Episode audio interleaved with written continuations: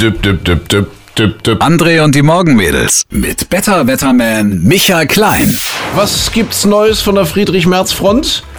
So, äh, ja, es wird ja gebuhlt um den äh, neuen CDU-Vorsitz und die touren ja jetzt gerade durchs Land, äh, machen ihre Regionalkonferenzen. Und jetzt wird's doch langsam ein bisschen ruppig, oder? Habe ich Ja, ja. äh, mitbekommen. Hat sich viel verändert in der Tonlage, im Umgang.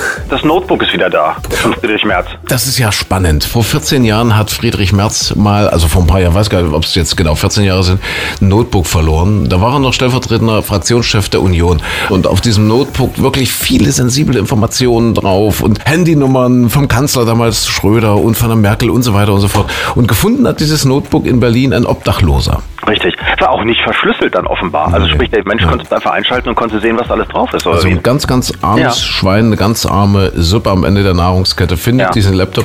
Was macht der? Der vertickt den nicht etwa. Damals war ja so ein Laptop richtig noch was wert. Der hätte den ja auf dem Schwarzmarkt irgendwie, keine Ahnung, 200, 300, 400 Mark hätte er bestimmt bekommen oder Euro. Nee, Euro, klar, damals ja. Ja, ordentlich. Und nee, er bringt den zur Polizei am Hauptbahnhof in Berlin und sagt, hier habe ich gefunden und ich bin so nett und gebe das Ding ab. Was macht Friedrich Merz? Bedankt sich bei diesem Obdachlosen mit einem Buch, das er selber geschrieben hat, und zwar mit dem Titel Nur wer sich ändert, wird bestehen vom Ende der Wohlstandsillusion.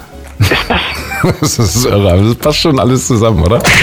Molkerei Landliebe, die werben bei ihrem Schulkakao mit der Information, Kakao steigert die Intelligenz und die Konzentration. Das tun sie jetzt wohl nicht Die mehr. dürfen das nicht mehr, genau. Nee. Also das ist wohl irreführend und Foodwatch hat da geklagt oder abgemahnt oder was auch immer.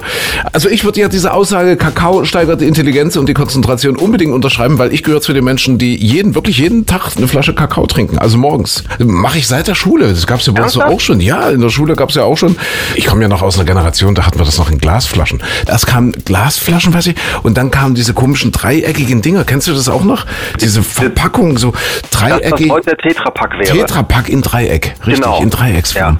Hattet ihr das auch in Leverkusen? Das hatten wir auch und fand ich total doof. Ich auch, das, ja, das komisch. zu öffnen war blöd, das Ding stand mal doof genau, rum. genau, genau. Was ich noch schlimmer fand, waren die Milchschläuche. Kennst du die noch? Nee, Die gab's nicht. nee. Bei uns gab's die früher immer und dann musste man extra, das war so eine Plastiktüte, in der die Milch war und dann musste man dafür extra noch so einen Ständer haben, so, wo man diese Tüte Ach, ja, Tüte ja, ja. Ja, ich erinnere mich dunkel. Und das war immer so schwabbelig. Stimmt, Milchschläuche. Ich dachte jetzt erst, du sprichst von deiner Mama, aber nee, nein, nein, Milch.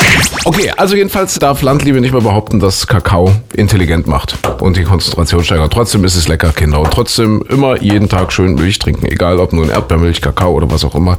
Doch angeblich auch nicht mehr gesund. Für irgendwas, ach doch, für irgendwas ist bestimmt gut. War nicht jetzt der letzte Stand, das ändert sich alle zwei Wochen. Der Ja. letzte Stand der Dinge war doch, Kinder sollen morgens früh eine Flasche Rotwein trinken oder so? Oder welche Studie hat das ergeben?